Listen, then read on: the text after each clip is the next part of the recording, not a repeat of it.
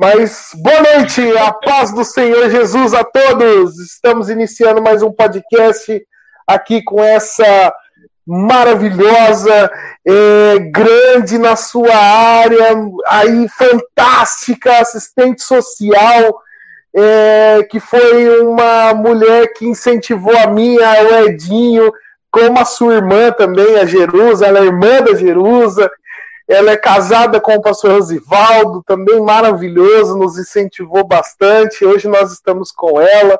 Mas antes de nós passarmos para nossa querida Ana Paula, nós precisamos falar um pouquinho sobre os nossos patrocinadores. Nós estamos sendo patrocinados pela IPA Portas Automáticas. Se você tem o seu negócio, se você tem ali é, a, sua, a sua sala ali de, de de comércio e quer instalar uma porta automática, IPA Portas Automáticas, eles instalam todos os tipos de porta automática no seu estabelecimento ou na sua casa. É só você entrar em contato, o link está na descrição. E nós também temos o Souza Filhos.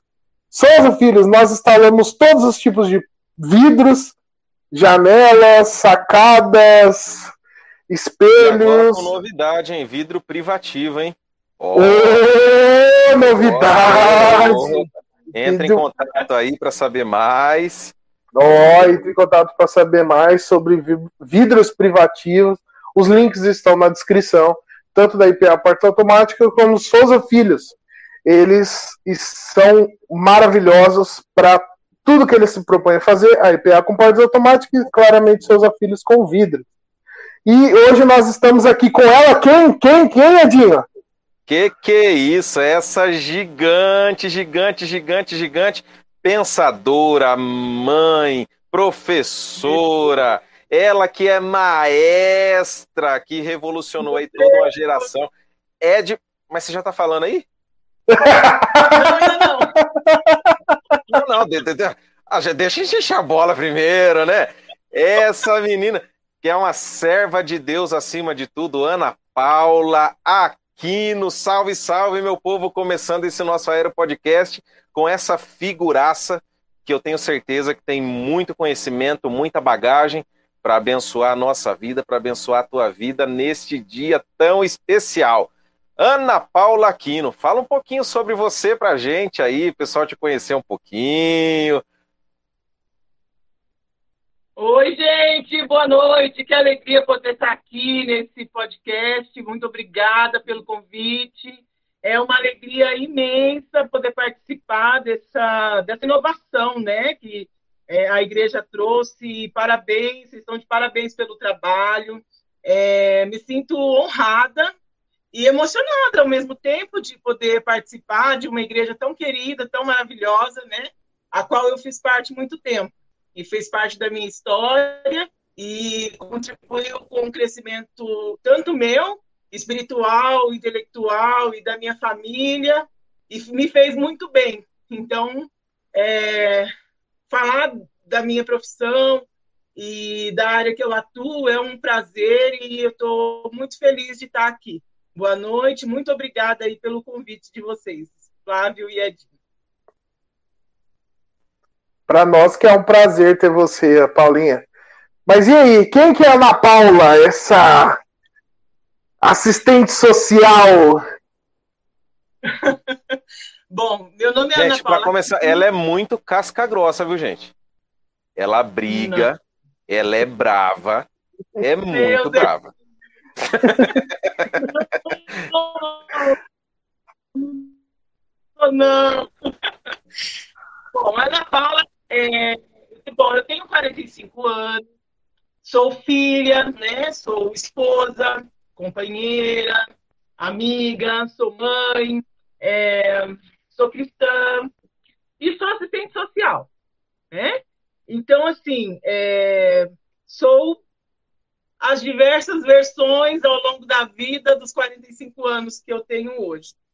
Então, eu sinto muito, eu me sinto muito alegre pela pessoa que eu me tornei, graças a Deus, né, com a construção de vida simples, mas com muita sabedoria que eu recebi é, dos meus pais, da igreja por onde eu passei. É, é, das diversas amizades e relações que eu tive, né, e uma a qual eu sou muito grata é a Igreja do Nazareno Aeronave, a qual eu fiz parte há alguns anos. E aí eu pude atuar como secretária da igreja, então aprendi bastante, trabalhar com o público. Nessa época eu ainda não era formada, é, então assim me, é, me acrescentou bastante trabalhar na igreja, né? A profissão de, do secretariado no período em que eu fiquei na igreja, que foi em 2008 até 2010, assim, efetivamente. Mas antes é, eu fiz parte também do Ministério de Casais aí, né? E fiz parte também da orquestra, que é algo que eu tenho muito carinho em dizer. Quero já deixar de antemão um abraço e um beijo carinhoso para todos os meus pupilos, porque eu tenho eles ainda como os meus filhos. Foi um, um, prazer enorme. Então, essa sou eu.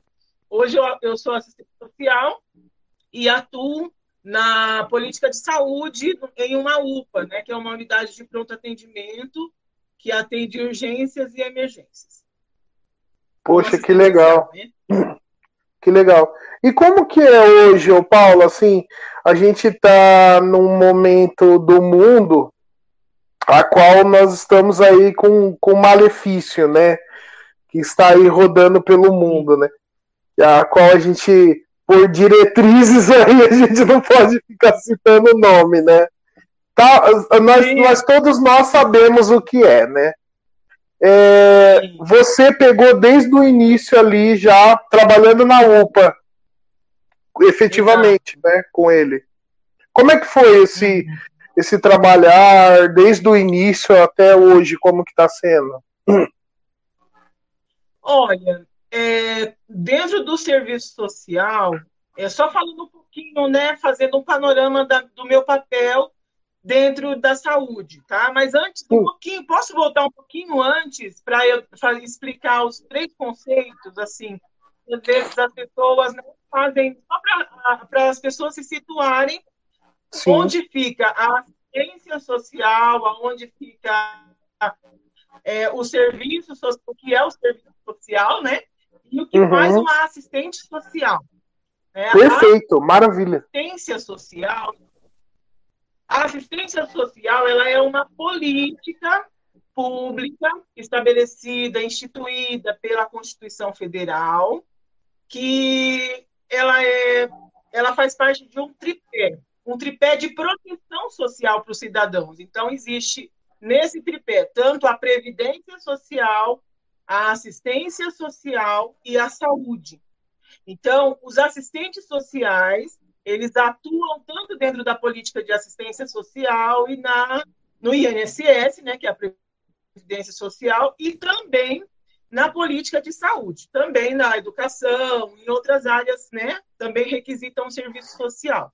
Mas só estamos falando sobre os conceitos. Assistência social é uma política, uma política instituída pela Constituição Federal.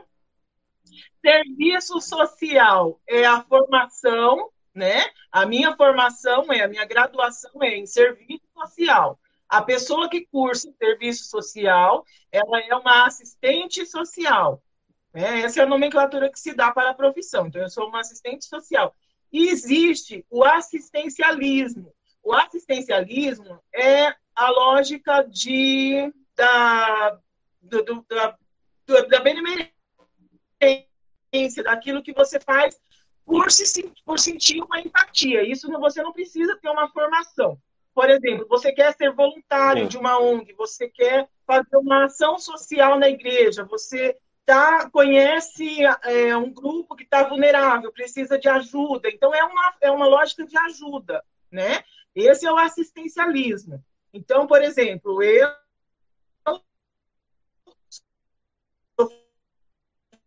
formada em serviço social e sou uma assistente social.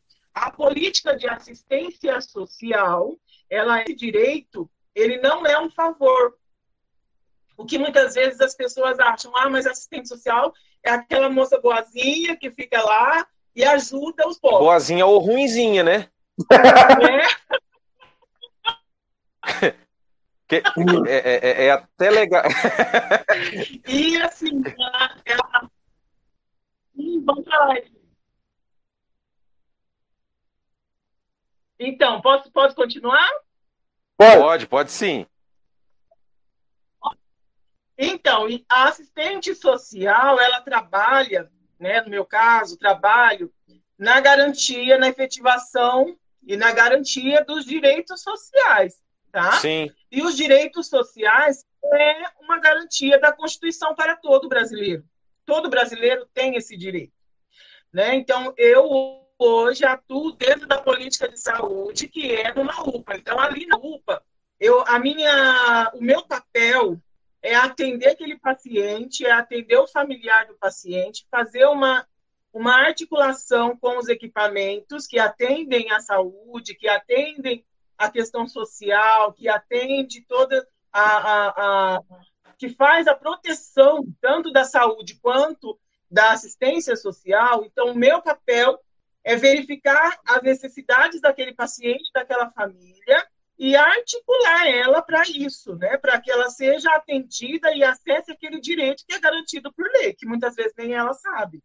Então, assim, a pandemia, só voltando agora no assunto que o, que o Flávio trouxe, a pandemia, ela aprofundou as desigualdades sociais, né? Então, hoje a fome, ela bate a porta né, de muito mais pessoas, as pessoas estão vivendo a, questão do adoecimento muito intensamente por conta da infecção do, da, do coronavírus, mas também de outras situações de saúde que, infelizmente, né, o nosso sistema de saúde ele é lindo, né, como lei, como política, é maravilhoso. Só que na prática ainda falta muito investimento, falta profissionais, ainda tem muita dificuldade nos, de atendimento nos municípios, porque precisa ali de uma de mais investimento, de uma estrutura isso, melhor. Isso é um ponto bem legal, Paula, que você toca. Porque assim, a gente é, hoje só fala de pandemia. Ah, é a, pande... é a pandemia. Uhum. Sim. E hoje é legal porque só, só, só, só, só se fala de pandemia, ah, pandemia, pandemia. Mas esses são problemas que já vêm de dias anteriores e muito distantes, não vem não, Paula? Porque não é algo que é, começou assim... agora, nessa né, essa dificuldade, nesse, essa desigualdade, momento... na verdade. É, a desigualdade social no Brasil ela é gritante já há muitos anos, né? Então, assim, a, a pandemia ela só trouxe mais luz ao que já existia, né? Então, Tirou debaixo do, do, do tapete, né? É, exatamente, ela só desvelou o que já existia ali de muito ruim, né? No, no, no, tecido social, né? Nas famílias, o quanto as famílias já vinham em condições precárias. Então, hoje ela hoje tem, ela trouxe luz a isso. Só que assim, além de trazer luz a isso, existe um agravante do, do vírus que, que realmente infecta pessoas, né? E aí a pessoa que já está numa condição de vulnerabilidade, que já não acessa os direitos, ou então está vivendo numa condição precarizada, é, em vários sentidos, ela está sentindo, ela está sofrendo os impactos ainda mais. Porque se ela precisa, por exemplo, de fazer um isolamento, vamos supor, Sim. às vezes eu atendo um paciente que está que tá infectado, vamos supor, ele precisa de fazer um isolamento social. A família, às vezes, é aquela família estendida, que mora todo mundo junto, às vezes oito, dez pessoas em dois É igual a minha. Sim, sabe? E outros mais. Então, assim, imagina como que vai ser esse tipo de isolamento. Né? Às vezes um idoso que tem comorbidade. Né? O Sim. idoso, porque assim, o jovem hoje também está adoecendo, infelizmente, por conta da evolução do e, vírus, né? da mutação. Em larga escala, mas, né? Exato. Os idosos, eles não resistem muito, sabe? Os idosos, 80% dos idosos que vão para um hospital e ficam internados, eles não resistem. E quando eles, é, 50%, os 80% que são entubados, eles não resistem. Então, aí que está a situação, porque a família que está numa condição difícil, ela não tem esse suporte, ela já não tinha. Ou seja, piorou né? Agravou. A pessoa que depende da renda também, é, que ela vai conseguir durante o dia para trazer para comer à noite, se a cidade não funciona, não está funcionando a todo vapor, a economia não está a todo vapor, as empresas estão fechadas por causa do problema do vírus, o que, que acontece? Essa pessoa vai ter fome, porque ela depende daquele dinheiro do dia para ela levar para comer à noite. Então, ou seja, é algo grave. As pessoas não têm um alimento para comer. Então, assim, isso também bate na UPA, isso chega lá, porque assim, a saúde, ela não é Sim. é somente a, a, a, aquilo que está na medicalização, na medicação. A saúde também é um trabalho, a saúde também é a educação, a saúde também tem que atuar na prevenção, numa qualidade de vida, né? Então, assim, é, precisa de ter um suporte para que a pessoa consiga minimamente ter uma vida digna. Então, muitas vezes, o que chega na UPA é a última ponta daquilo que ela realmente precisa é a saúde. Muitas vezes ela precisa ser assistida em outras áreas. Então, o assistente social, ele vai fazer uma escuta ele vai ter um olhar crítico sobre aquilo, porque ele consegue enxergar todos esses pontos. O médico, na, na, no atendimento dele, ele não vai enxergar tudo isso. Ele vai olhar a dor de cabeça, a dor de garganta, a, a dor da barriga, a dor nas costas, o infarto, né, a pielonefrite, que é muitas vezes uma infecção do rim, alguma coisa assim. Ele vai olhar aquilo, mas de forma biológica, orgânica. Sim. Ele sim. não vai olhar para a questão social, para a desigualdade social, para o lugar social em que aquela pessoa está inserida. Então, meu papel enquanto assistente social é enxergar isso no usuário da saúde. É porque ele vem até mim ou eu mesmo vou até para identificar. Sim, porque é, o médico, que nem você falou, ele vai olhar ali a parte é, infeccional, médica, médica, né, do, do, do, problema ali, vai, e clínico, desculpa a palavra, clínico, ele vai ver a parte clínica ali, né, já começou, né? já, já logo cedo. Não, mas tá certo, tá certo. E, e muitas vezes ele vai passar o medicamento sem se preocupar se a pessoa tem as condições de adquirir aquele, aquele medicamento, né, Paulo? Com certeza, você foi na veia, Flávio. Exatamente. E aí entra o papel do assistente social. Por quê? Quando, por exemplo, na UPA tem a ala de né, e tem a ala de pessoas que ficam em observação e tem a ala de consultórios, que a pessoa vai lá, passa por uma consulta, recebe uma receita e vai embora. Então, o assistente social, ele fica antenado em tudo que está acontecendo, sabe?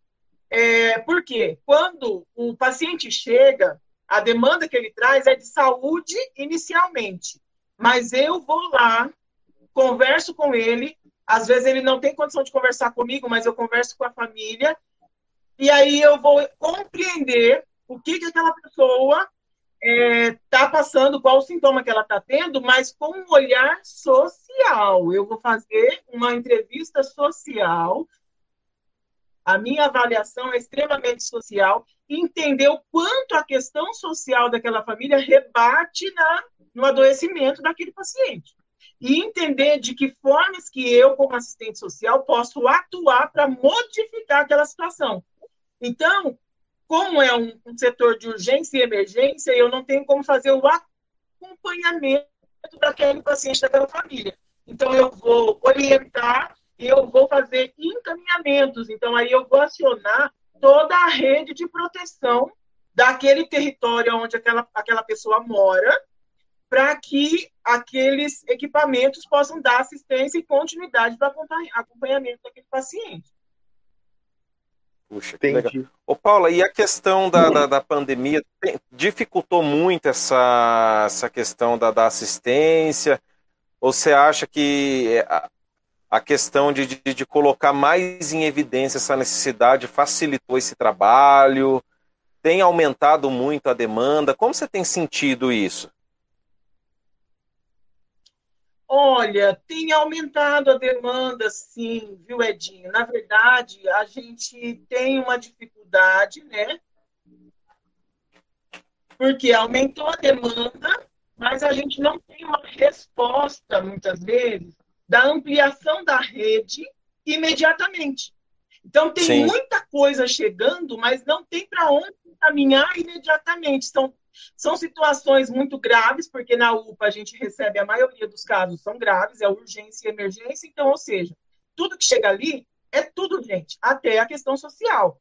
Porque às vezes a questão social se apresenta para mim como uma violência, se apresenta como uma tentativa de suicídio, se apresenta como uma situação de crise de saúde mental, um óbito, né?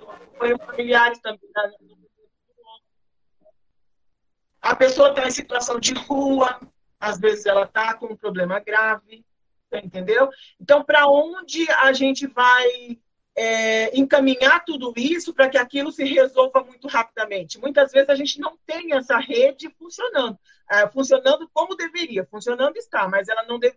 É Sim. muita coisa chegando para conseguir escoar de uma forma adequada. Então, isso é uma dificuldade que a gente enfrenta agora na pandemia, mais ainda, porque falta um investimento público. Muitas vezes a gente precisa contar com a vontade política, com o entendimento crítico da sociedade, para entender que o SUS é do, povo, é, assistência social também é, uma, uma, é do povo, é uma política instituída por lei, todos têm direito, não é favor, ninguém ali está recebendo favor, nem na saúde, nem na assistência. Então, a gente enfrenta uma certa dificuldade nesse sentido. Mas ainda assim, a gente tem que contar com é, muito esforço, a gente tem a rede, ó, pelo menos onde eu trabalho, aqui em Curitiba, é, a gente tem uma equipe muito boa, sabe, que é, consegue é, fazer uma elaboração em equipe, sabe, de uma equipe é, interdisciplinar, e a gente vai discutindo os casos e ver não dá isso, não dá aquilo.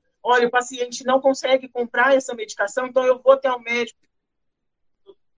Doutor, a situação econômica dessa família, ela é mais é, ela é mais vulnerável, então ela não tem condições de comprar essa medicação agora, porque se o paciente não tem essa mediação é, minha de apoio, né, de um serviço social para chegar no médico e conversar sobre essas coisas, esse paciente, ele provavelmente ele vai embora, não compra a medicação, acaba agravando e aí a situação fica muito pior. Então, o que acontece? Eu vou até o médico, converso com o médico, falo, doutor, a gente pode comprar, é, verificar se tem na rede um outro similar, algo que vai contribuir para a melhora também desse quadro? Tem, coisa que eu vou fazer, entendeu? O bom é que vocês têm essa liberdade, né, de, de, de chegar no médico e o, e o médico entender também que o seu trabalho é essencial, né? Porque você você gera ali para ele um eu penso que é um braço muito importante, porque a partir do momento é que nem você falou, ó, oh, doutor, ele não vai poder adquirir esse tipo de medicamento, tem como fazer uma, uma adequação tal para gente. É, é, é, muito importante, né? Esse, esse trabalho eu estou vendo com muita importância, porque é, é, muito difícil. O nosso país é, é muito difícil. E na, e na verdade, acho que não só isso, né, Flávio? Isso que a Paula trouxe aqui, o Paula, é, além de esclarecedor, uh, coloca muitas coisas no lugar, porque a gente tem essa, esse pensamento que o assistente social ele funciona de duas formas. Ou é para arrumar comida, é, ué. Não, assistente social arrumou uma cesta básica, não sei o que e tal ou é para ver a situação e, e encaminhar para o conselho tutelar e arrancar a criança da família. ô Paula, ô Paula, deixa, deixa eu confessar um pecado. Deixa, deixa eu confessar. É isso mesmo, mas não, deixa eu confessar. Nosso papel é, é, de proteção social, entendeu? A gente Sim. atua na proteção social. Então, é muito exemplo, mais além muito mais além, sabe? Quando o assistente social ele, ele vai até uma residência, ele vai verificar quais as condições que aquela família está, o que precisa ser acessado, o que, qual direito foi violado daquela família, porque às vezes a pessoa está em uma situação de violência, mas ela também sofreu violência do Estado, porque o Estado precisa garantir certas políticas, e só que ela não teve acesso. Você entendeu? Faltou também algo para ela. Então, a gente não que isso justifique a violência. Não, não tem nenhum sentido. Mas, às vezes, aquela família já tem uma estrutura violenta porque ela também já não recebeu um direito lá atrás. Então, faltou. Algo faltou. Então, a gente, como assistência, a gente vai identifica tudo isso. Claro que, às vezes, por exemplo, no caso de uma criança, de um assistente social, ele, ele vai fazer todo esse estudo social, ele vai. Quem tira a criança não é assistente social também, é a, a, o conselho tutelar. Né? Ele tem essa função de ir lá, de, de, de, quando tem uma denúncia, uma situação, ele vai lá averiguar, acompanhar. A família não consegue ter a função protetiva, o direito da criança não pode ser violado, porque a criança tem o direito também. Né? E ela precisa ser protegida. Ela está em desenvolvimento, ela não tem como responder por ela. Se a família não a protege, então o Estado a protege. O Estado a protege no papel do conselho tutelar. Então, aí entra o assistente social para fazer a mediação com a família, para compreender o que está acontecendo com aquela família, para tentar, de novo, colocar aquela criança na família, fazer o acompanhamento, a orientação, sabe?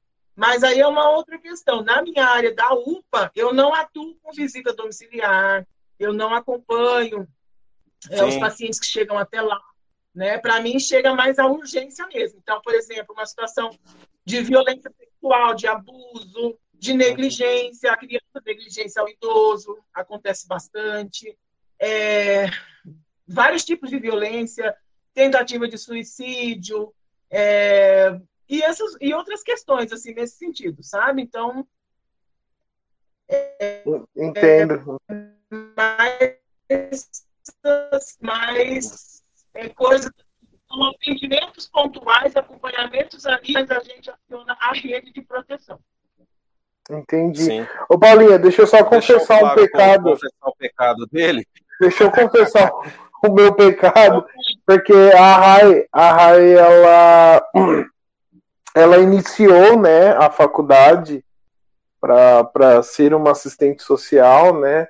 Ela, ela fez a faculdade de é, serviço.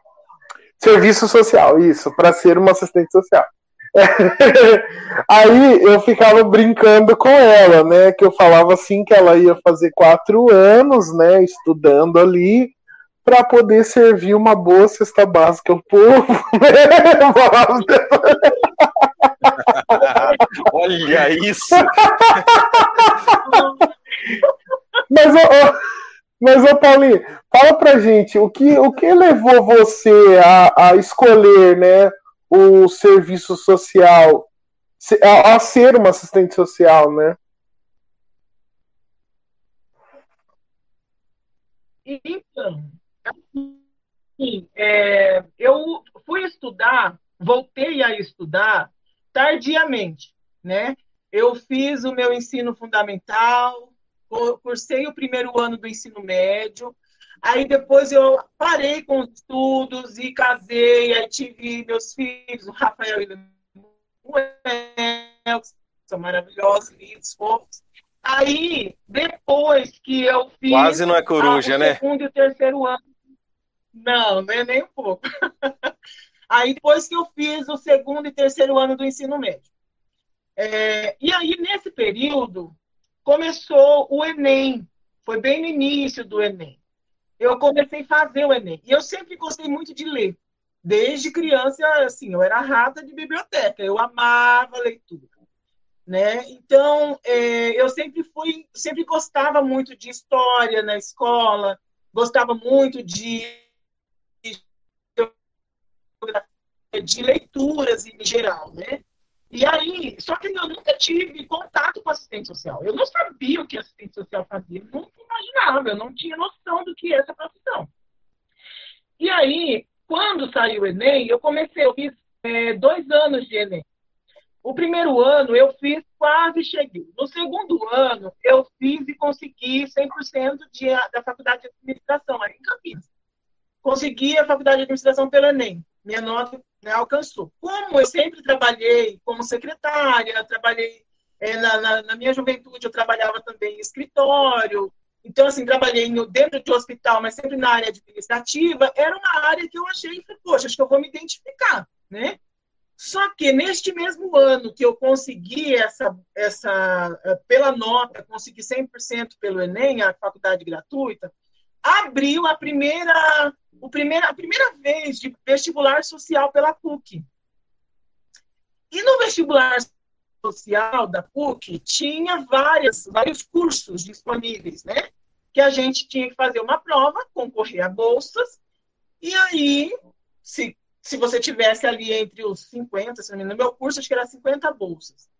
Tinha mais de 3 mil, sabe? 3 mil pessoas concorrendo, né? Tinha que fazer uma prova e tal, depois meu passava Deus. por econômica e tal. Então, assim, eu não eu, eu, quem viu essa, essa divulgação foi a Jerusa, minha irmã. Ela viu Sim.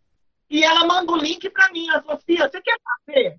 Faz, faz que você vai conseguir. Eu falei, nossa, será? Beleza. Pois ela pagou a inscrição. E, não, ela, ela pagou e fez a minha inscrição, a G. Eu sou muito grato por.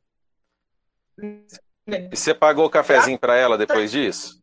Isso porque ela que me incentivou. Eu estraguei e fiz. Ah, tá bom, vou fazer. Tinha outras, outras, outros cursos, mas eu não me identificava nos outros cursos. Ah, por eliminação, eu vou fazer esse.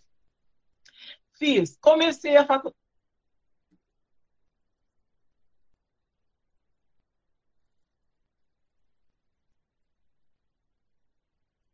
Certeza. Tem que pagar eternamente, né? Eternamente, porque a minha gratidão é eterna por isso. Ela que me movimentou, sabe, para conseguir fazer, né? E aí, então, assim, aí é, eu consegui passar, passei em décimo primeiro, é, lugar né, das bolsas, consegui meu lugar, né? Uau! Documentação, deu tudo de certo. De 3 mil, você conseguiu passar em décimo lugar. Décimo primeiro, consegui. Puxa, então, olha isso, hein? Nossa, muita gratidão Senhor. Aí eu iniciei o curso. Me apaixonei de cara, porque era tudo que eu queria, né?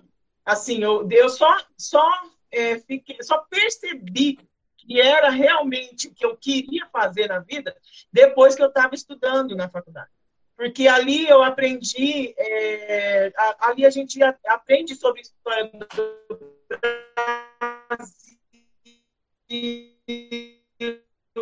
sobre as políticas é, sociais, sobre os direitos civis, sobre várias coisas, né? É, o processo da sociedade, de construção de sociedade, né? Então, assim, a gente entende dentro da Faculdade de Serviço Social é, como se desenvolvem né, as sociedades e a, e a democracia, o quanto ela é importante para que as pessoas tenham seus direitos garantidos. Né? Então, eu, fui, eu sempre gostei dessa área mais crítica política, né? mas na faculdade isso ficou muito mais aguçado, porque realmente eu aprendi ali cientificamente várias questões e eu fui me identificando, e fui gostando, e fui gostando, e hoje eu acho assim que é realmente o que eu nasci para fazer, é uma coisa que eu amo, sou apaixonada, quero continuar estudando, porque é algo que eu gosto demais. E recomendo quem gosta. E você consegue ver o agir de Deus nisso, Paulo? Porque, igual você falou, não é a primeira opção né, que, que você foi atrás, né? Na verdade, verdade acho que não seria nem a última, né? Porque foi a Jerusa que apresentou. Você consegue ver a mão de Deus trabalhando em tudo isso, Paulo? Consigo, com certeza, Dinho, com certeza. Foi Deus, e eu creio assim que Deus ele tem propósito na vida de cada pessoa. E o propósito dele é naquilo que ele já, aquilo que ele criou. Ele criou cada pessoa com suas habilidades, potencialidades, né? A gente é, é, é, nós somos criação de Deus, a semelhança do Deus Altíssimo. Não que isso nos faz grande, mas que nos faz individualmente especiais, né? Então, eu vejo que Deus a, a, trabalhou na minha vida, toda a minha história, a história da minha família, aquilo que eu sabia fazer, aquilo que eu tinha mais a predisposição em fazer, aquilo que é, a vida foi me levando assim, né? Não que a vida leva, leva eu nada a ver, né? Tem nada a ver, mas é, a, a, toda a minha trajetória, ela culminou na profissão que acredito que Deus me para isso. Sabe? A faculdade veio me dar instrumentos para trabalhar e, e, saber cientificamente, entender cientificamente a condição daquela pessoa e não culpar a pessoa por aquilo, mas entender o que está acontecendo no entorno dela, no contexto dela, o quanto que a história dela e o lugar social em que ela está é, rebate naquela dificuldade que ela está me, me apresentando. Porque você entende que uma pessoa que nasce lá no Barão Geraldo, ela vai ter certas dificuldades que a pessoa que, que nasce, por exemplo, qual que é o bairro aí mais vulnerável que tem aí? No Campo Belo. Campo, Campo Belo, é. Você entendeu? A é pessoa... minha terrinha, hein? Cuidado para não falar mal da minha terra, hein? fala outra, fala outra. Ah, nos diques, não sei, talvez. Você entendeu? O quanto as dificuldades daquele território vão rebater, o impacto vai rebater na vida social daquela família, daquela criança, daquela escola, daquela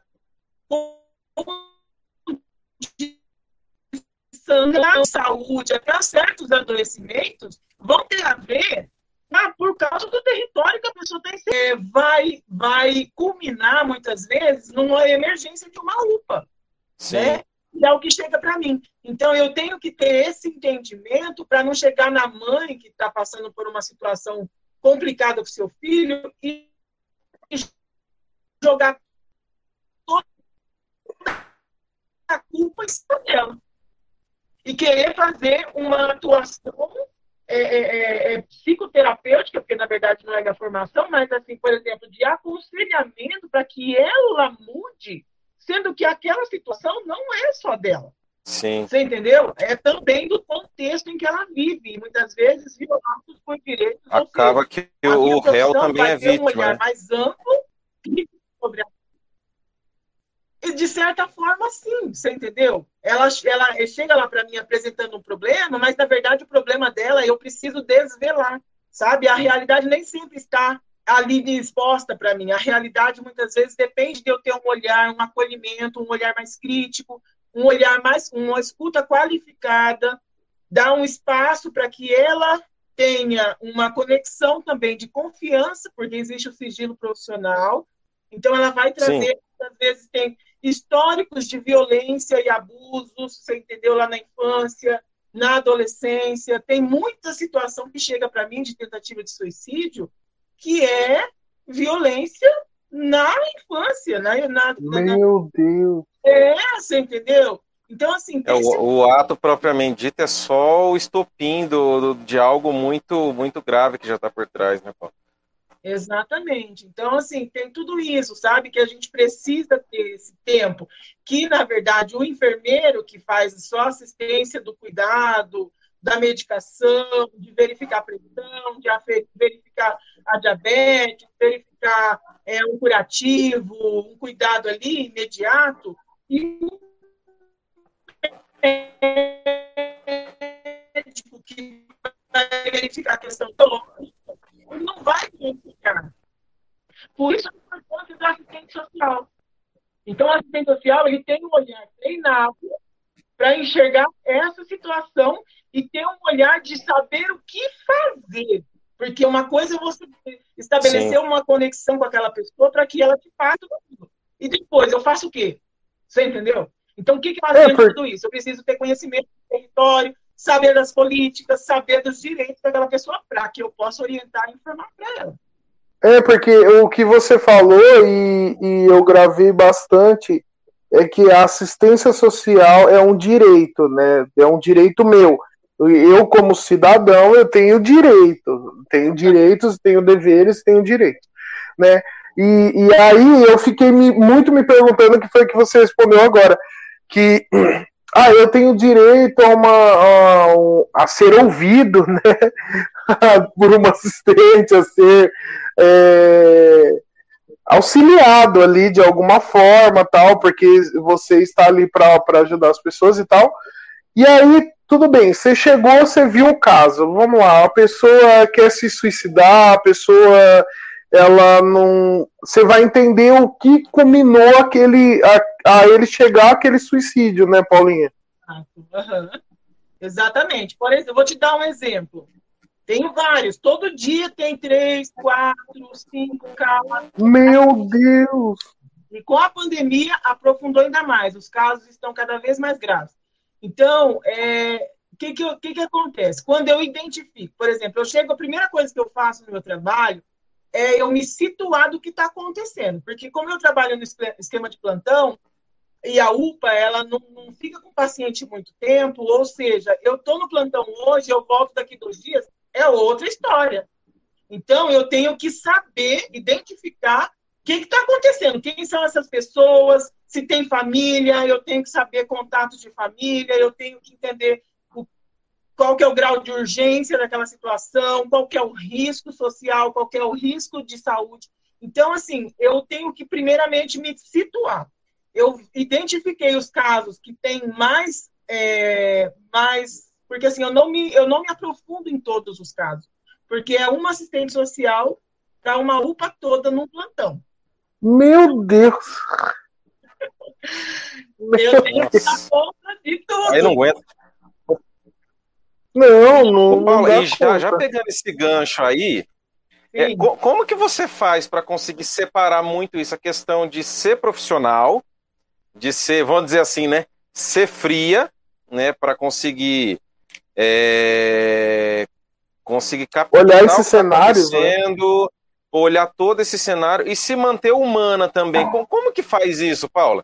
Diante de toda essa situação de estar centrada ao mesmo tempo, tem que ser frio, tem que ser humano, tem que olhar com, com carinho, mas não pode olhar com muito carinho. É um negócio muito. Como que faz isso? então, assim, é... a gente precisa é que assim, trabalhar com o ser humano, a gente tem que saber que não é uma máquina, não é um objeto, que você não tem um vínculo de semelhança. Você, quando você está diante do ser humano, você é tocado pela dor. E isso, esse componente não pode faltar em nenhum profissional que trabalha com o público, principalmente numa situação em que a pessoa está ali vulnerável, dependendo de uma de um olhar técnico, profissional, para que mude aquela situação. Né? Então, eu preciso estar preparada profissionalmente, eu preciso estar em constante, porque o, humano ele se transforma, né?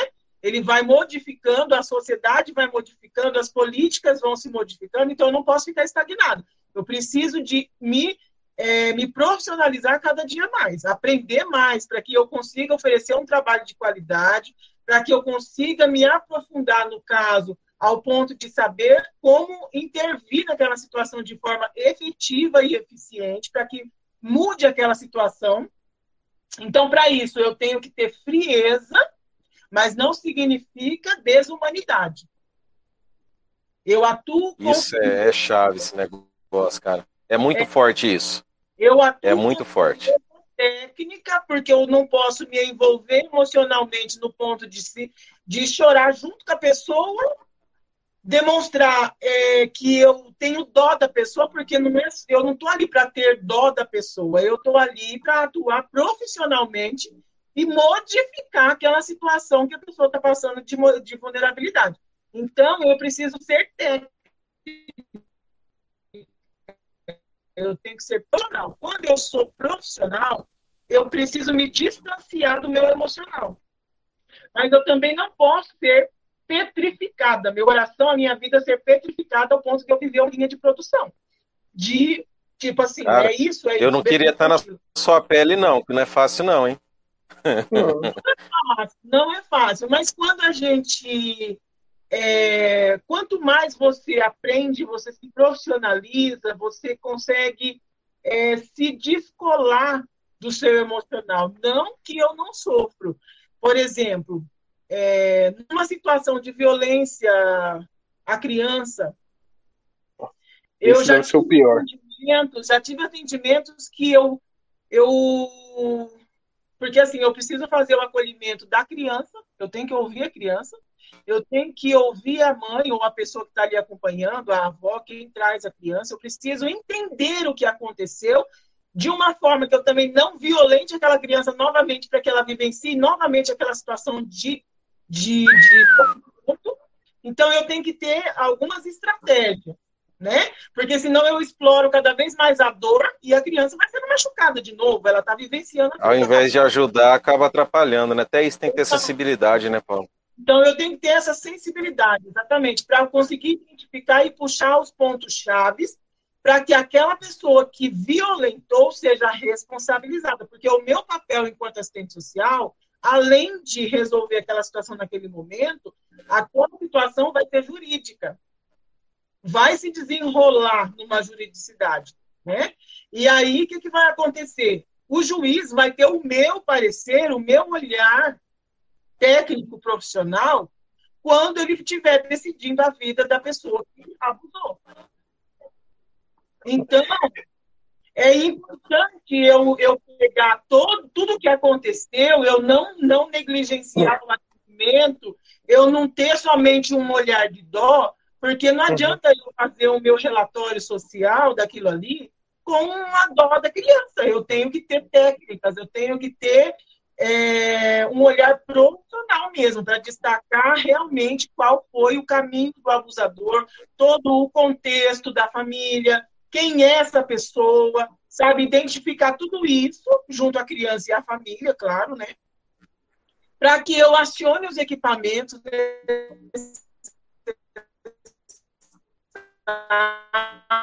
que faz a investigação, que faz todo o levantamento depois, para fazer uma, uma, uma para que tenha uma audiência adequada e a, e a, criança seja protegida desse abusador, para que ela não fique de novo. Porque quando o profissional é negligente nesse sentido, infelizmente tem profissionais bons e ruins. Quando o profissional é negligente, o que, que acontece? A criança não é protegida, porque se fica algumas dúvidas, algumas pontas soltas, o profissional que não é especializado nesse assunto, ele não vai assumir isso, né?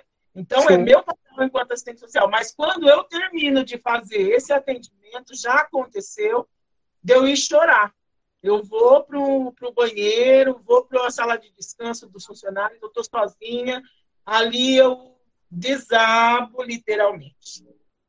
Não tem é, principalmente com criança, né? Pelo amor de Deus, eu acho que eu, eu não conseguiria, eu não conseguiria ouvir assim um, um, relato de alguém que abusou de uma criança e tal e minha vontade que é esganar.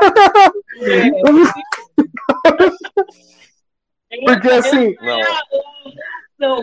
eu, eu não indignação e transformar em profissionalismo para conseguir fazer o melhor meu trabalho, sabe? Porque assim, é, é, eu tenho ali o meu, os meus quatro filhos, né? O Kaique, a Rebeca, o Miguel, o Gabriel, que para mim são meus filhos também, né?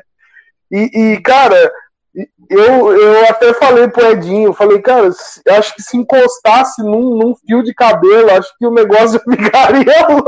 Eu imagino alguém chegar e falar assim: olha, o meu filho é, foi violentado, foi agredido ali de alguma forma, seja ela física, mental, porque a gente sabe que não tem só agressão física, né?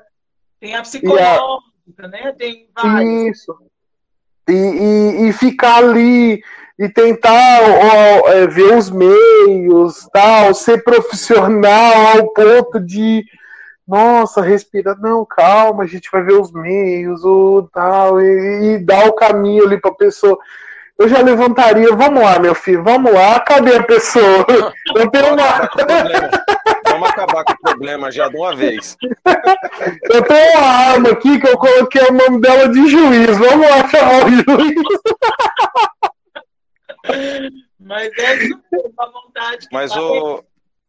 Mas, ô Paula, é, a gente tem falado muito aqui de, de problemas que, que né, são muito visíveis e presentes na, na vida da sociedade. Hoje, olhando assim de uma forma técnica, né? Hoje, hoje você é a única aqui nesse, nesse bate-papo com formação técnica. Né? A que se deve tanta, tanta desigualdade, tanta. E hoje a gente vê assim que essa violência ela está presente não só na, na, classe baixa, né? Tanto que a gente teve o caso recente aí do, do, do menininho que foi assassinado por um parlamentar, né? Infelizmente, né? Sofreu das mais variadas formas na, na mão da mãe e do padrasto. Então, assim, a gente vê que é algo que não está limitado só à classe social.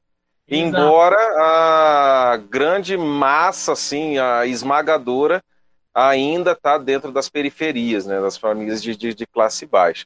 A que se deve, ô, Paula, tanto. Des... Eu não, não, não, vejo outra palavra, não sei desequilíbrio para isso. É porque a gente vive num, num, num país que eu costumo dizer que ele é o melhor país para se ver no mundo. É um país que tudo que você planta nasce. É um país que tem um povo né? assim muito acolhedor. Eu acho que não tem no mundo uma população tão é, acalorada igual a população brasileira. Qualquer lugar que você vai, você tem um abraço, você tem uma ajuda, você tem um acolhimento. O Brasil ele é assim. E, e acaba sendo algo muito contraditório ver o, o outro lado da, da, moeda e ver que hum. pessoas sofrem ainda assim, né? Crianças sofrem assim ainda pessoas ainda moram na, na rua sofrendo. Você consegue ver um, um, um fator, Paula, que é fundamental para essa situação? Tem solução ainda? Sei, na, na visão mais otimista aí. O que, que você tem para dizer para a gente aí? Olha, Dinho, a situação é complexa, a solução também é complexa, né? É, mas é, o que a gente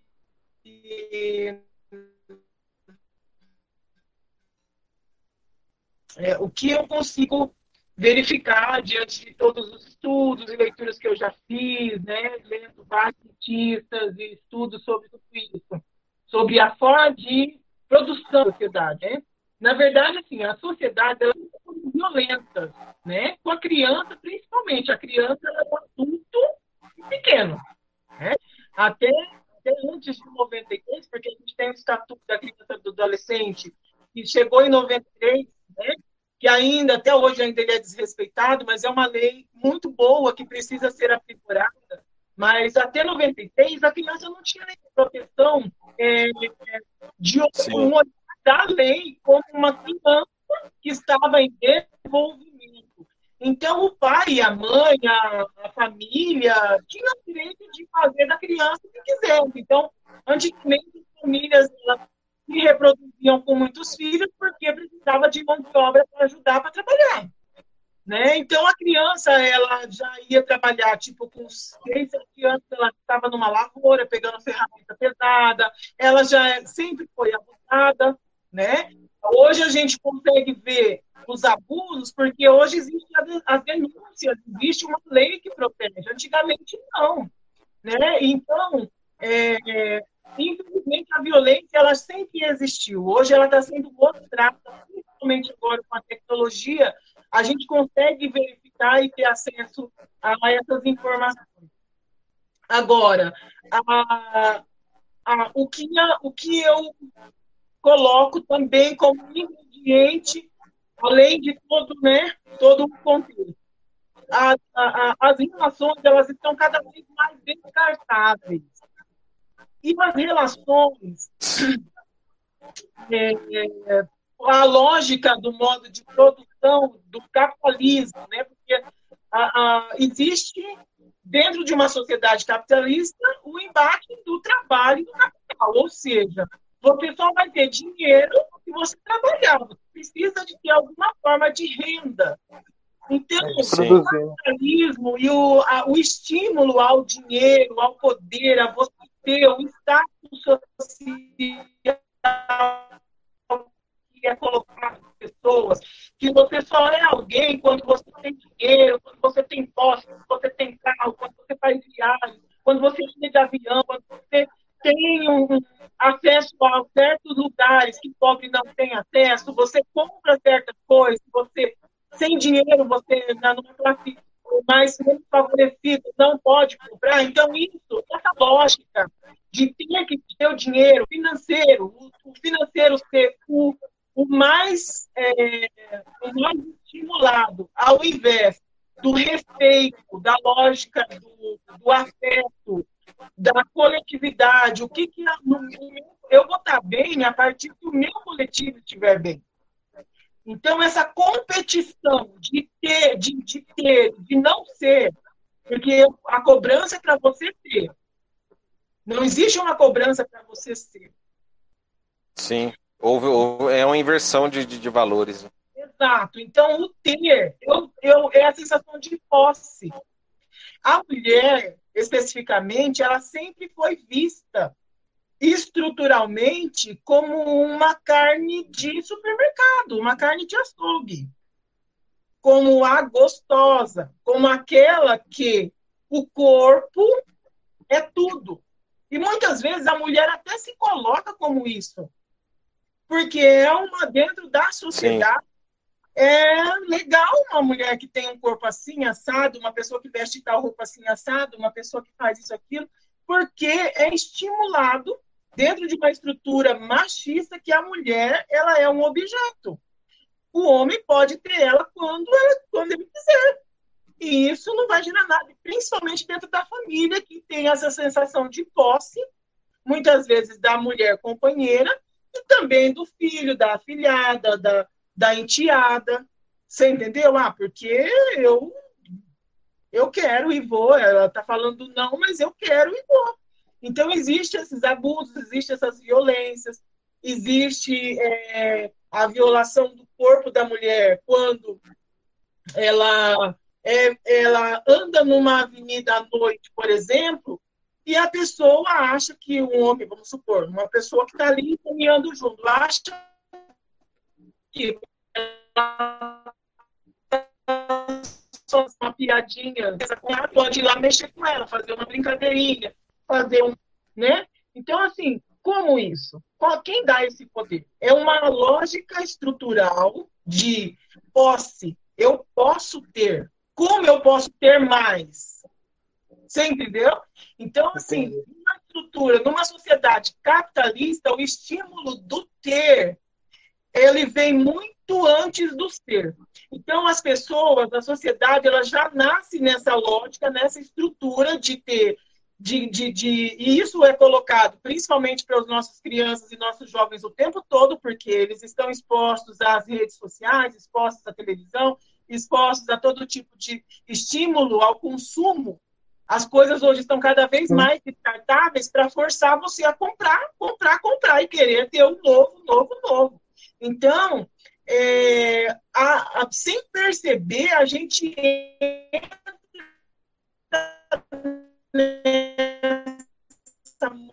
nessa, nessa, nessa máquina de, de agente, porque você está competindo com outro que está ali, que pode é, pegar a sua vaga de trabalho, que pode ganhar mais que você. Então, você vai querer ganhar mais, você vai trabalhar mais, você vai fazer isso, vai fazer aquilo outro. Você entendeu? Então, enquanto você está focado em ganhar dinheiro, as suas relações vão se destruindo, vão se deteriorando. A sua mente, na, nos seus valores éticos e morais, vão se deteriorando também. Porque o que, que para mim é caro nesse momento?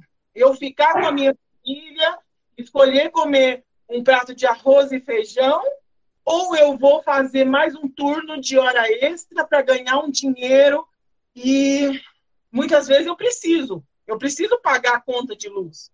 Mas Sim. existe um estímulo a essa, essa, essa máquina, sabe, de produção de ter, de ter que trabalhar, trabalhar, trabalhar, e você é excluído do seu contexto familiar, do seu tempo de abstração, porque isso é saúde, do seu tempo Sim. de leitura, do seu tempo de é, os seus filhos crescerem. Muitas vezes eu... colocados aí para terceiras pessoas né, cuidarem, ou seja, as crianças ficam expostas também. Então, isso gera hum. muito risco, né? Mas, ô, ô, Paulo, ô, Paulo não, não, nada. Eu, não né? eu viajei aqui nessa fala é, você, você é você que é a estrela aqui, pelo amor de Deus. Mas assim, na sua fala eu identifiquei uma coisa que acontece até com, conosco, né? O, o Edinho, não sei se já aconteceu isso com o Edinho, mas já aconteceu comigo. Por exemplo, do, do seu chefe chegar a mandar mensagem para você ou falar com você assim: Ó, oh, amanhã é, vai ter uma hora extra, você pode ir? Aí você fala, poxa, não vou poder, que amanhã, né, eu marquei tal coisa. É, né? É, pô, estamos tendo uns cortes aí.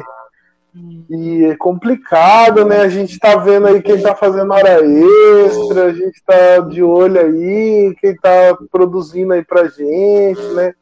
Sabe, gerar aquele. É, como que eu posso dizer? Aquela pressão psicológica, né? Pra você fazer a. É um constrangimento, né? É. De certa Exato. forma. Assim. E o que ele fala é real, porque naquele momento, se você abre mão do seu trabalho, vamos supor que você tem aí um salário de dois mil, e aí vem outro, né, ele, ele né, num momento como esse de desemprego, outro chega e aceita fazer o que você faz por mil, por 700, por 900. Então, existe uma concorrência muito grande. E aí entra o que? Nós, como cidadãos, sabemos, entendermos o nosso lugar social e compreender que os direitos que a gente já conquistou, eles são inegociáveis. Porque se deixar pela mão do patrão, se deixar pela mão do empresário, do capitalista, daquele que é dono das grandes, das grandes empresas, né, das grandes redes, eles não vão pensar que você tem a sua família e você precisa ter oito horas de trabalho e ter o seu tempo de descanso. Não vão Eu não estou nem aí. Que você precisa se alimentar, que seus filhos também precisam se alimentar, que você precisa ter sua saúde, que a mulher também, ela tem filhos, ela precisa de ter uma creche, que ela tem que ter o cuidado, que ela, o, o funcionário também adoece, precisa de ter seus direitos Um auxílio doença. Então, tem que ter o vínculo de trabalho, contratos, direitos garantidos, tem que ter férias. O patrão, ele quer que você produza para ele. Se você se recusar a produzir, ele vai colocar outro. E tem é, outro.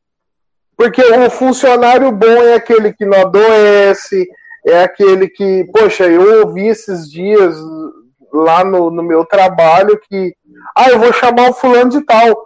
Porque o cara não é casado, não tem filho. Aí eu olhei assim, eu falei. Você vê? Isso é qualidade, Mas, ô, ô Paula, nessa, nessa sua fala. A gente vira peça de reposição.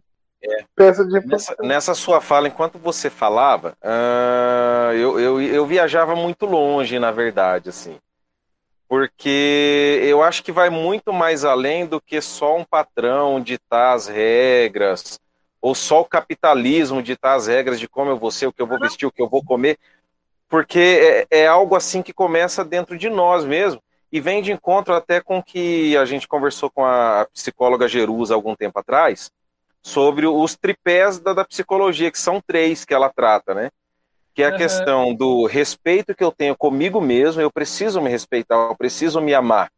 Com... O respeito que eu tenho e o amor que eu tenho com o meu próximo, e também o respeito e o amor que o meu próximo tem comigo. Quando é quebrado alguma Exato. ponta desse, desse tripé, a gente tem problema. E, inclusive, a gente vê muito essa questão que você falou da mulher, da desvalorização, tanto por parte do homem para com a mulher, como também da mulher que tem se desvalorizado muito. Eu até brinco com a Laís que a mulher, infelizmente, ela, algumas têm se nivelado por baixo. Sim. Em vez de puxar a sociedade ou puxar os julgamentos ao nível lá em cima, ela acabou se rebaixando muito. Então a gente vê que tem uma perca de valor no ser humano. Né? O ser humano ele perdeu o valor que tem devido que vem de encontro, inclusive, com a passagem que diz que aquilo que é de boa fama, aquilo que é bom, aquilo que é saudável, aquilo que merece algum louvor, isso sim ocupe teu pensamento. Né? Então, acho que por conta da gente não. Sim. Oi, Paula. Deu uma cortadinha aqui. só pontuar uma questão aí, né? Em relação sim. ao que você falou, por exemplo, da mulher, né? Da mulher se nivelar e tal.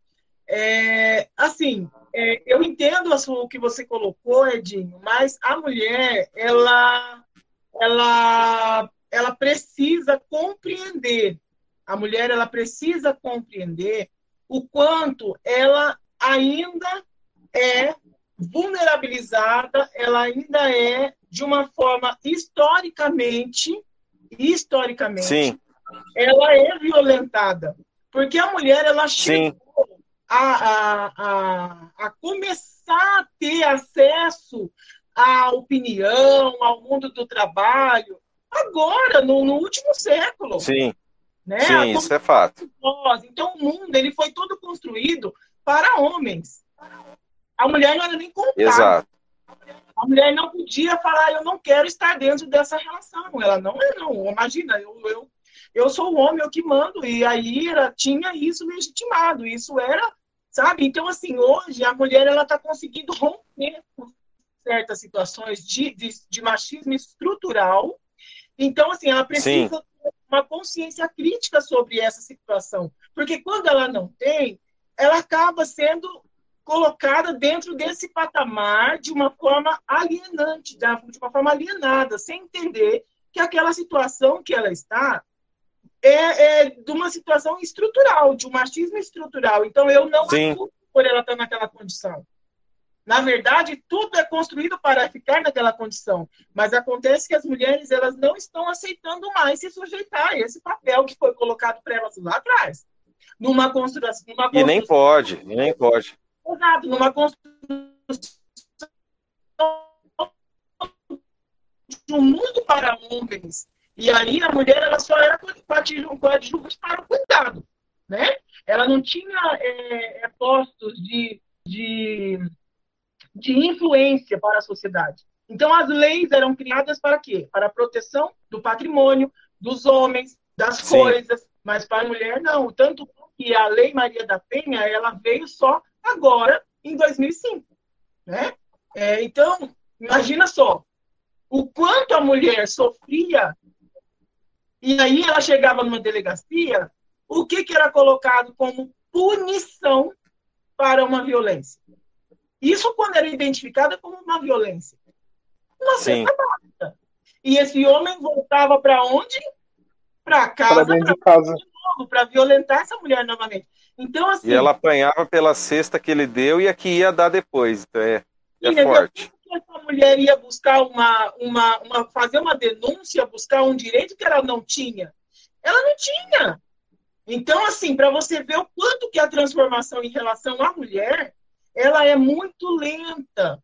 Então, o, mundo, a sociedade é construída para homens, ou seja, nesse é, ainda falta muito, muito, muito. Mas as mulheres elas precisam se unir, se juntar para conseguir é, levar uma consciência crítica, se irmanar com outras mulheres que ainda não compreenderam esse lugar, não de uma forma que culpabilize, mas de uma forma que, olha, eu estou aqui, vamos juntas, olha, por aqui. Outras já conseguiram pavimentar esse caminho. Vamos juntas. Você está em sofrimento, vamos denunciar, vamos fazer alguma coisa, você não precisa se sujeitar a esse papel, sabe? Sim. Então, isso eu acredito, Edinho, que é até um papel da igreja nesse sentido. Porque 40%. Aí que entra, aí entra a questão do, do assistencialismo que você falou, Paula. Que daí é o não, que não compete. Não, aí, aí, aí entra, na verdade, assim, uma conscientização crítica da igreja em relação ao papel da igreja no sentido de, de entender as transformações da, da sociedade, de não aceitar e não coadunar com as violências, porque a igreja ela é um, um, ela é um, como que eu posso dizer? Ela é um, uma parte que vive em sociedade. Então, ela sente os impactos disso. E dentro da igreja ainda existe muito machismo. Tanto é que. Dentro, que Nossa, e como? Ainda tem uma, uma pesquisa recente, eu não vou te falar o ano exatamente, mas é recente. Ela mostra que 40% do, do total das violências que são denunciadas, são notificadas, 40% são de mulheres evangélicas. E isso é muito grave. Meu e Deus. Tem que dizer respeito, tem que dizer respeito à igreja. O que, que a igreja está fazendo para modificar esse cenário, você entendeu? Então, é uma coisa que, assim, a liderança precisa pensar, precisa discutir, precisa debater, precisa trazer profissionais. Isso que a gente está fazendo hoje aqui é importantíssimo, a gente está conversando sobre essas questões, sabe? Nossa, então, assim, muito. procurar entender e aprofundar para que as pessoas cheguem e falem sobre as suas dificuldades e não seja assim levado como, ah, irmãos, vamos orar. Ah, é, o que, que a gente pode fazer? Não, você precisa compreender que seu marido está nervoso. Né? Você precisa ter sabedoria, porque a mulher sabe é dificuldade. Gente, uma mulher está sofrendo violência doméstica, violência doméstica é crime, existe lei para isso. Exatamente. A mulher, sabe, a mulher sabe dificular, mas a, a, mulher esperta dá uma cacetada na cabeça nega aí e vai ajuda. Não, não tem que aceitar isso. Então, assim, às vezes ela precisa se fortalecer, porque quando ela chega para pedir ajuda, ela já está fragilizada, ela se sente anulada na sua identidade, ela não tem forças para reagir, ela pedindo pra, pelo amor de Deus, alguém faça alguma coisa por mim. E muitas vezes, ainda assim, ela se culpa por ela ainda fazer isso. Ela acha que ela ainda, se ela fizer mais alguma coisa para aquele ser que está violentando ela, pode modificar o cenário.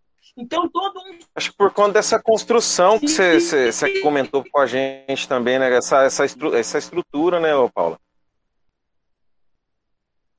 É, infelizmente, sabe? Então, assim, a igreja precisa ter esse olhar também, sabe? Para desvelar isso, porque a violência doméstica, ela está dentro da igreja. E ela acontece dentro da casa.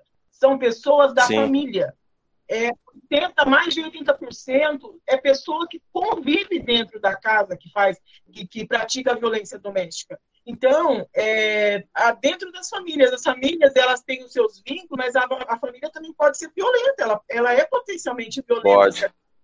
pode. Então, isso, dentro da igreja não pode ser é, desconsiderado. A igreja também precisa entender que é papel dela também agir numa forma como essa e orientar corretamente, porque às vezes até chega, mas a orientação não é adequada por falta de conhecimento, por falta de aprofundar, aprofundar e entender o que, que existe de lei, o que, que é crime, o que, que né, é somente uma oração. Então, assim, precisa de, de ter um olhar nesse sentido.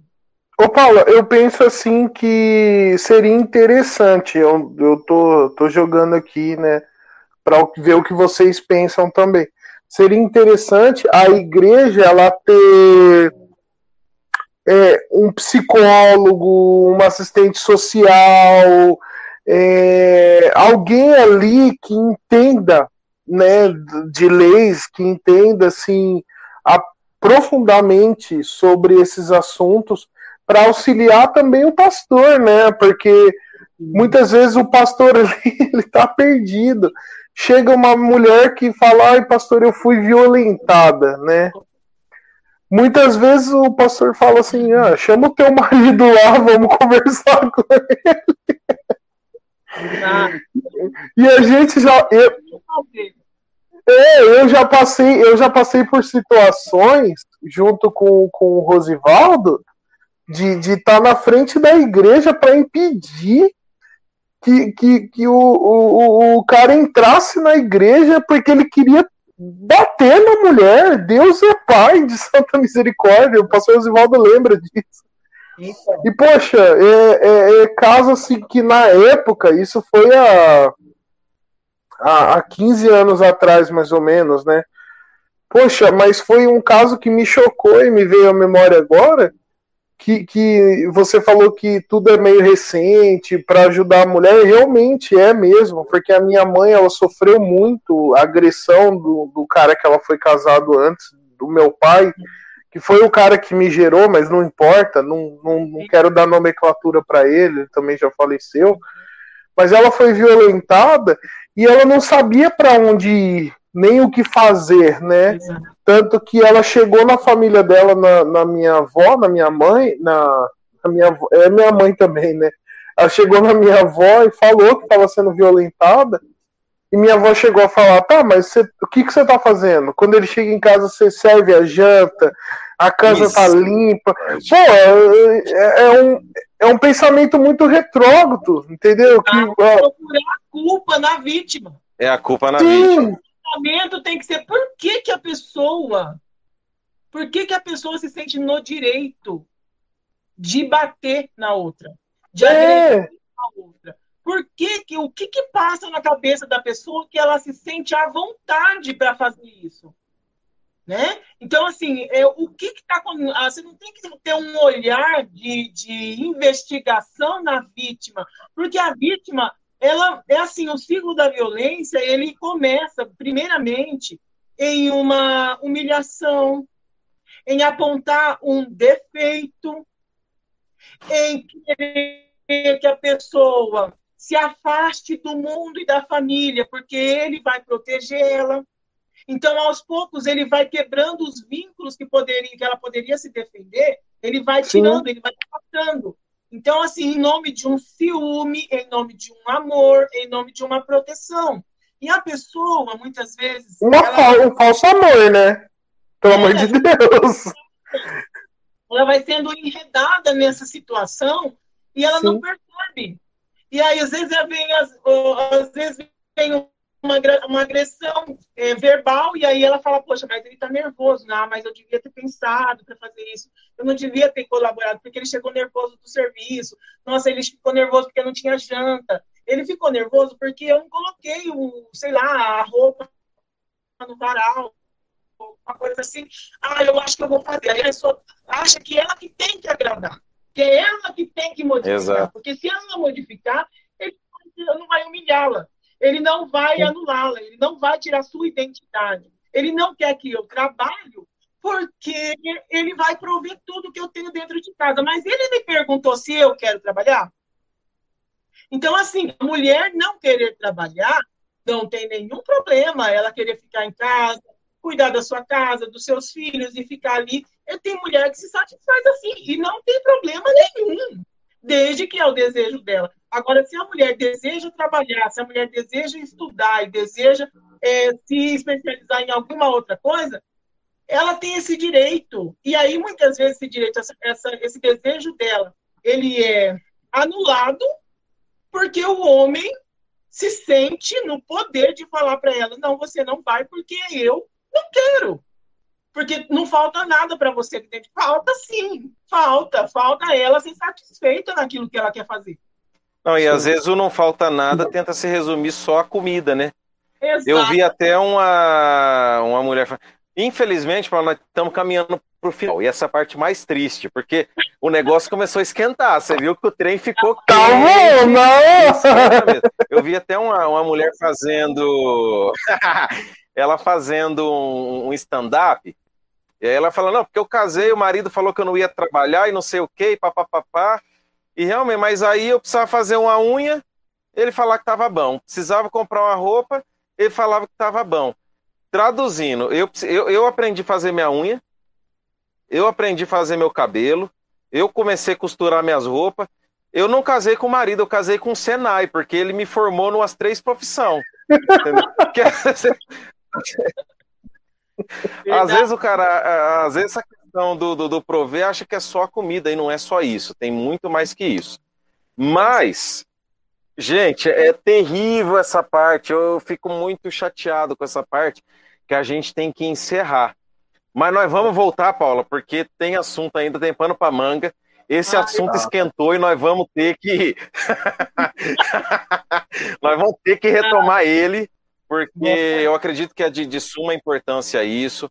Ô, Edi, e... pensando, a gente pode até em Curitiba, né, gravar com ela, né? Rapaz, já pensou um negócio desse? Quando a pandemia acabar, claro. Assim que resolver essa pandemia, é fantástico. Paulinha, para a gente ir, ir finalizando, com muita dor no coração, porque agora que esquentou o trem, esquentou bonito. É, eu, eu preciso de duas coisas suas, que você fale para gente a importância de ser cristã dentro dessa profissão, o quanto isso tem te ajudado, te orientado, a ser realmente luz na vida do, dos que precisam. Né?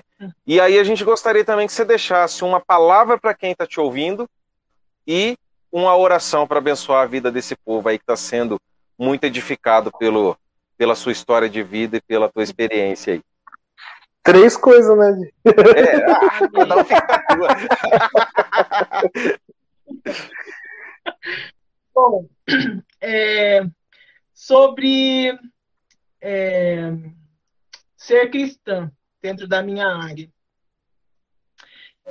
Eu, eu tenho as minhas convicções, né? Convicções que desde a minha infância foram colocadas e, e muito bem pavimentadas pela minha criação, que eu tive uma avó que era muito temente a Deus. Então, assim, a gente não tinha muito conforto, mas a gente tinha é, ensinamentos de valores, né? Valores cristãos. Então, a minha avó, ela nos ensinava a orar, ela nos ensinava a ter intimidade com Deus. Então, desde muito pequena, minha mãe também, né? Sempre, minha mãe, assim, ela é uma é, como que eu posso dizer, uma coluna mesmo, sabe, para nossa família de, de ensinamentos e de exemplos também, né? Meu pai também na época a gente teve algumas situações, mas meu pai também nos apoiou, né? Também do jeito dele, da forma que ele conseguia na época. E depois da minha fase adulta, eu fui compreendendo melhor o evangelho e aprendendo que o evangelho ele é prático, o evangelho, é, a gente é uma, é uma vida rendida a Deus. E a gente ser luz para o próximo e a gente viver de uma forma que glorifique a Deus. E viver de uma forma que glorifica a Deus tem a ver a profissão também. Qualquer profissão eu quero fazer para a glória de Deus. Qualquer profissão. Se você vai passar um pano no chão, faça o melhor que você pode fazer. Passe um pano muito bem passado. Então, se Deus me deu a oportunidade de ser assistente social, eu quero fazer o máximo que eu puder, da melhor forma que eu puder, e ser efetiva e eficiente dentro daquilo que chegar à minha mão. Melhor, como se eu estivesse fazendo para Deus. Porque Deus eu encontro no próximo. Ele é o meu próximo. Então, quando eu faço para o próximo, eu, os pequeninos, eu estou fazendo para Deus, né? Porque quando tive fome, tive sede, tu me deste de comer.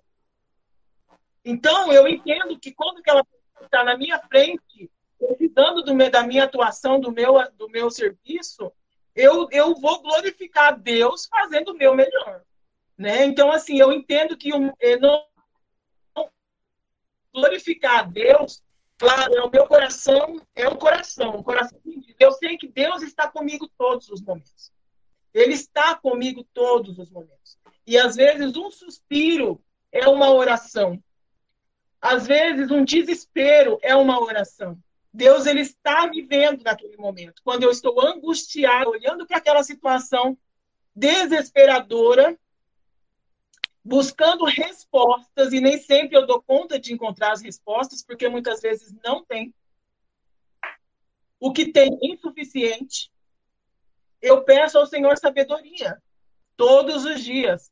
Eu falo, Deus, me faça, é, me faça enxergar. Espírito Santo me leva, me ensina, me ajuda.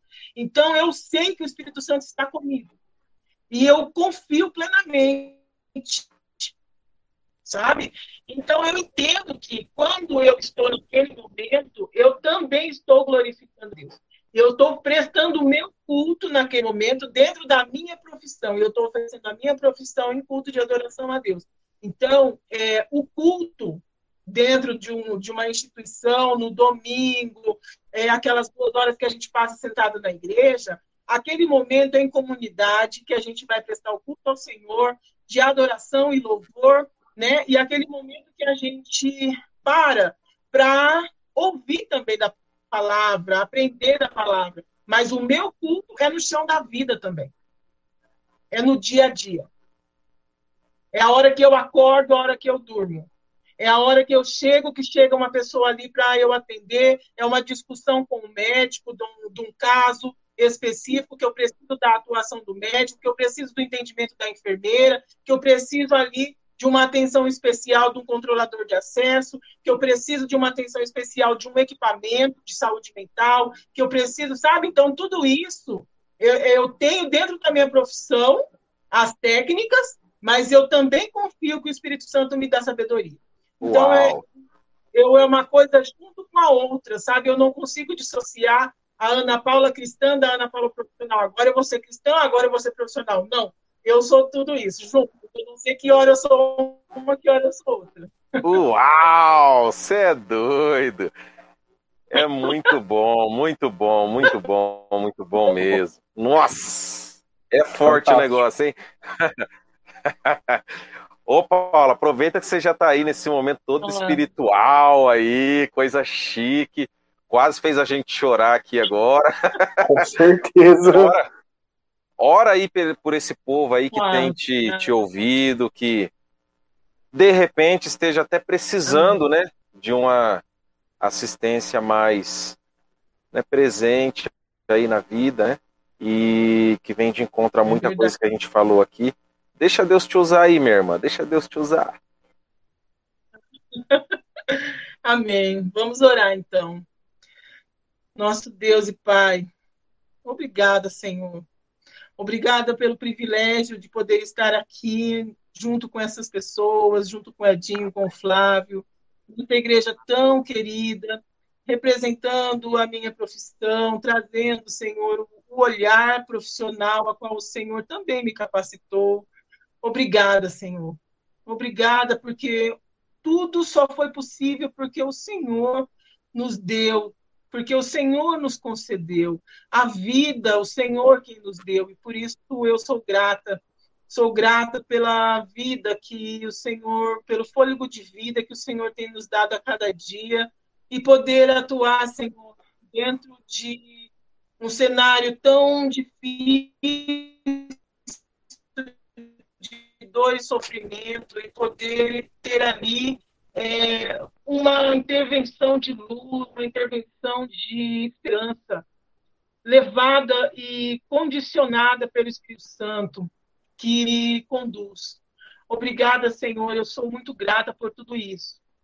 É, quero apresentar as pessoas que porventura estão ouvindo este podcast, que estão assistindo, que elas também sejam alcançadas pelas palavras que foram colocadas aqui, Quero te engrandecer, porque o Senhor é nosso Deus e é o Senhor que nos capacita.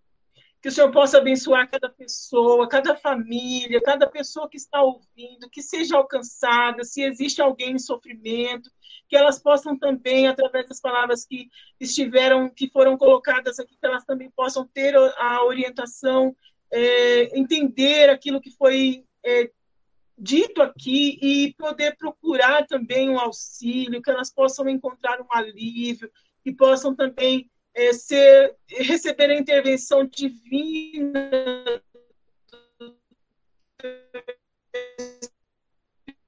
Santo de conhecimento e, e, e se reconhecer é, como pessoa que também tem seus direitos estabelecidos, que tem condições de romper com essas situações de dor e sofrimento, de violência, de dificuldade. Aqueles também que, tem, que querem também é, seguir nessa profissão, que têm interesse, aí que o Senhor venha capacitá-los. E também, Senhor, quero te apresentar os líderes da igreja, todos os líderes da igreja, que tenham também um entendimento do alto, do alto para todas essas questões e possam também aproveitar aquelas pessoas que estão ali dentro da igreja ou que não estão dentro da igreja, mas que podem contribuir também com seus conhecimentos, para que possam conseguir é, fazer com que essas famílias rompam com as condições de vulnerabilidade em que se encontram. Paizinho, nos dá sabedoria, esse é o resumo da minha oração. Nos ajuda, Pai, a cada dia a glorificar o teu nome através das nossas ações, os nossos pensamentos, que o Senhor venha nos capacitar. Eu te louvo por tudo, em nome de Jesus. Amém. Amém. Amém, amém, amém. Glória a Deus. Nós finalizamos, nós finalizamos mais um podcast com essa maravilhosa Pau, assistente social, mãe, que nos inspirou muito também a mim, o Edinho, com certeza eu posso falar isso, que também me inspirou demais. Paula, muito, muito, muito, muito obrigado. Eu que agradeço. Muito obrigada pelo convite. Me sinto muito honrada, muito honrada de estar aqui com vocês, muito feliz. É, feliz é, tanto por falar da minha profissão, que é algo que eu amo, eu amo, amo, amo, amo muito mesmo. Me apaixono a cada dia. E, e falar com vocês e para vocês também, é, que é um, um, um, lugar de carinho enorme, né? Que eu tenho, além do Edinho, que é pai da, da minha filhinha, né, a Rebequinha, você também, que é um pai postiço também da Rebequinha. e também da igreja, em nome da igreja, né, do Aeronave, que é uma igreja que muito contribuiu para o meu crescimento. Então, eu louvo a Deus por tudo que eu vivi aí, por tudo aquilo que o Senhor me, me permitiu né, fazer aí nessa igreja. E hoje eu, o que eu faço também é a ver daquilo que eu aprendi aí na igreja.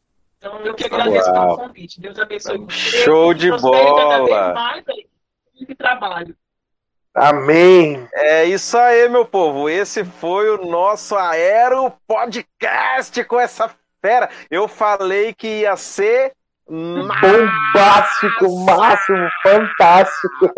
Deus abençoe tua vida, viu, meu povo? Um beijo.